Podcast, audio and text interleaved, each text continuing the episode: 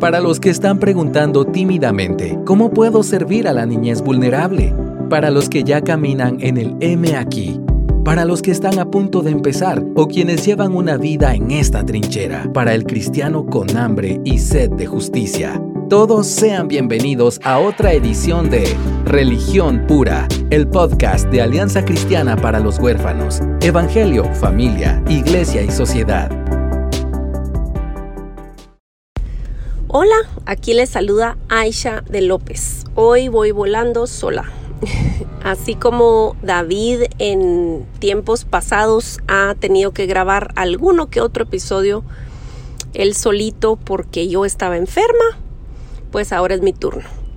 Eh, si ustedes van siguiendo la secuencia de los episodios, saben o si nos siguen en redes sociales, han leído, han visto que recientemente, el 21 de marzo, el primogénito de los McCormick fue llamado a la presencia del Señor a través de un accidente automovilístico y pues eso ha tenido un impacto profundo no solo en David y su esposa y sus nenas, sino en toda la familia de Alianza Cristiana para los Huérfanos.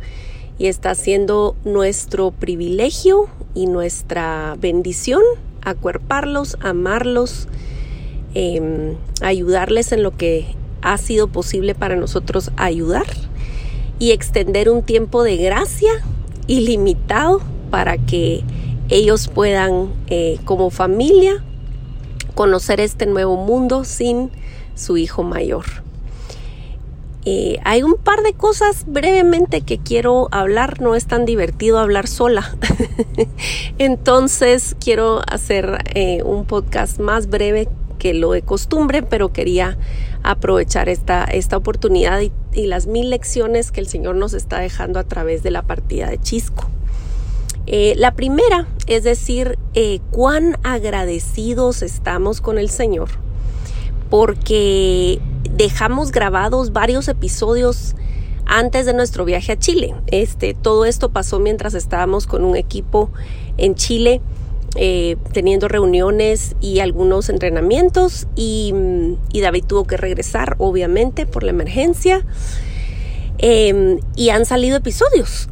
y nos da mucha satisfacción y tenemos una gran, gran, eh, de verdad, gratitud al Señor porque lo que hemos dicho está siendo comprobado.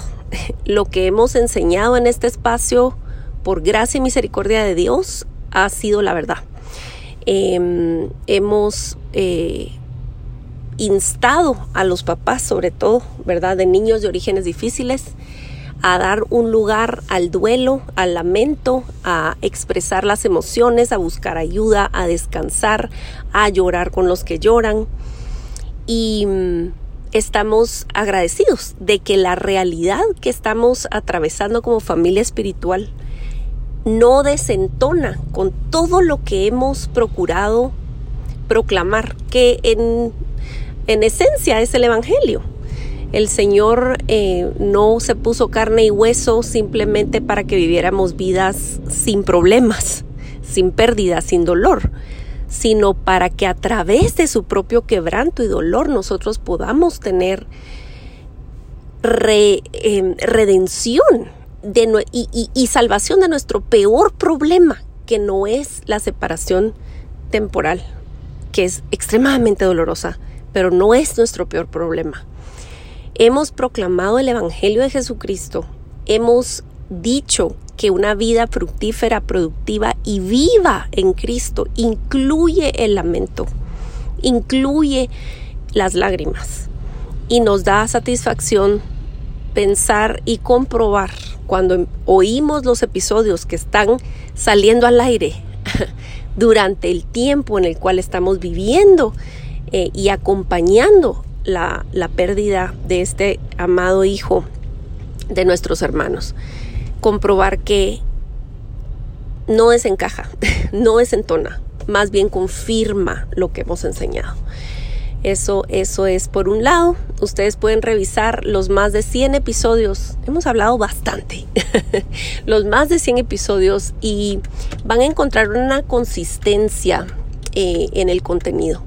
Procuramos honrar las historias difíciles, pero por encima de eso, nuestro deseo es honrar la, la gran historia de redención la gran historia de salvación que el Señor nos otorgó en Jesucristo. Eso es eh, eh, la primera parte.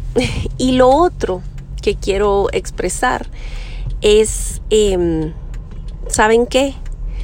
Eh, Chisco era el hijo de Andrea y David por adopción. Y era uno de esos chicos que llegó estando grande, entre comillas, adulto. Porque ¿quién es un grande o un adulto a los 18 años, verdad? Pero aunque se conocieron cuando él era más chiquito, pero formó parte pues de la familia oficialmente mucho después o unos años después. Y quiero dejar aquí grabado que vale la pena. Que una vida vale la pena. Que darle refugio en todo el sentido de la palabra, identidad, un lugar en la mesa, una cama en tu casa, un lugar en la foto familiar y en el corazón de tus hijos biológicos.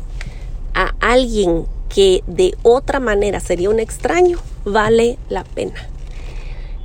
Si antes tenía yo la convicción de llamar a la iglesia a la, a la escena de la emergencia que puede requerir de nosotros mentoreo o acogimiento temporal o adopción o reunificación familiar o lo que sea que Dios nos está llamando a hacer. Más nos vale hacernos presentes con todo y el dolor que estoy presenciando en mi hermano les puedo dar fe de que esto vale la pena.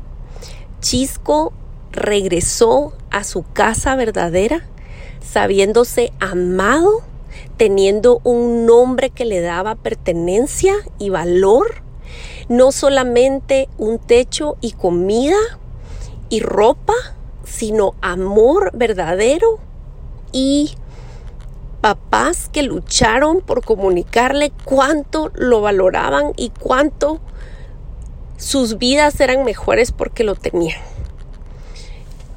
¿Fue una historia fácil? No. Y nunca hemos proclamado lo contrario. Y eso también me da mucha paz. Decir que nunca hemos proclamado aquí que adoptar es, tiene el propósito de salvarle la vida a alguien o mejorar tu familia, hacerte más, más feliz. Gracias a Dios que nosotros estábamos, siempre hemos estado conscientes que adoptar o acoger o mentorear o lo que sea, se trata de un camino sin garantías. Y entre paréntesis, ni siquiera ser madre o padre por la vía biológica te da garantías. Uno no le obedece al Señor porque conoce el final de las historias. Uno le obedece al Señor porque uno ama al Señor y uno quiere al Señor más de lo que quiere su propio final feliz. Si antes yo tenía la convicción de que valía la pena entrar a una vida rota, ahora es mil veces más y dentro de las peticiones de mi corazón para este tiempo y para lo que sigue es que Dios use esta pérdida para su gloria, que intensifique nuestra pasión por llegar a tiempo, por llegar a la vida de los niños y de los jóvenes a tiempo, en obediencia al Señor Miren, de verdad, nunca se ha tratado de nuestra capacidad, de nuestra edad, de nuestro poder adquisitivo, de nuestra experiencia.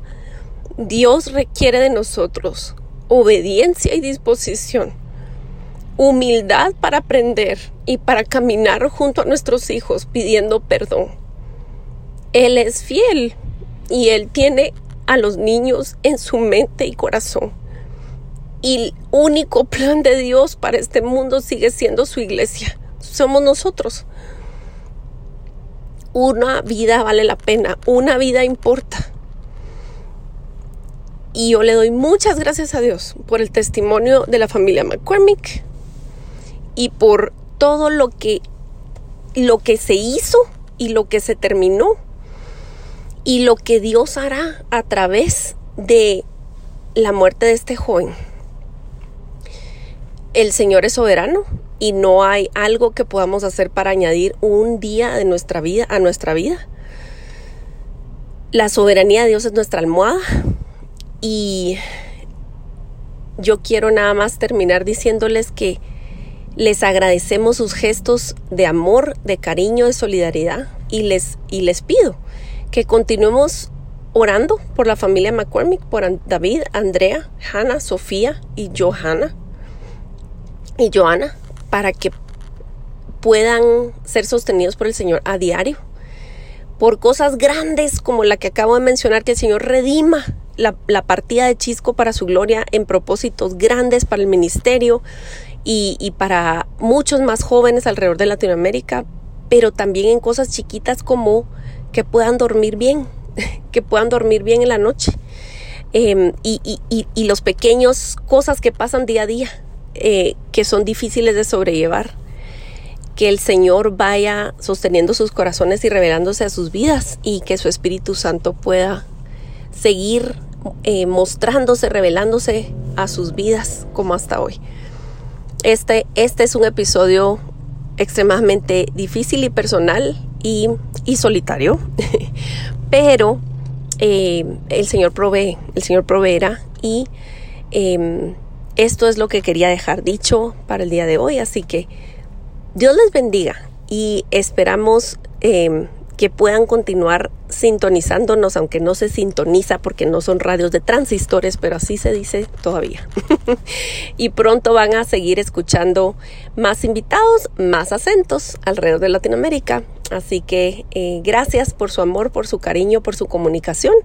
Suscríbanse, compartan los episodios, estamos siempre para servirles y eh, con todo el corazón le agradecemos al Señor por cada una de las vidas que tocamos a través de este medio de gracia. Que Dios los bendiga.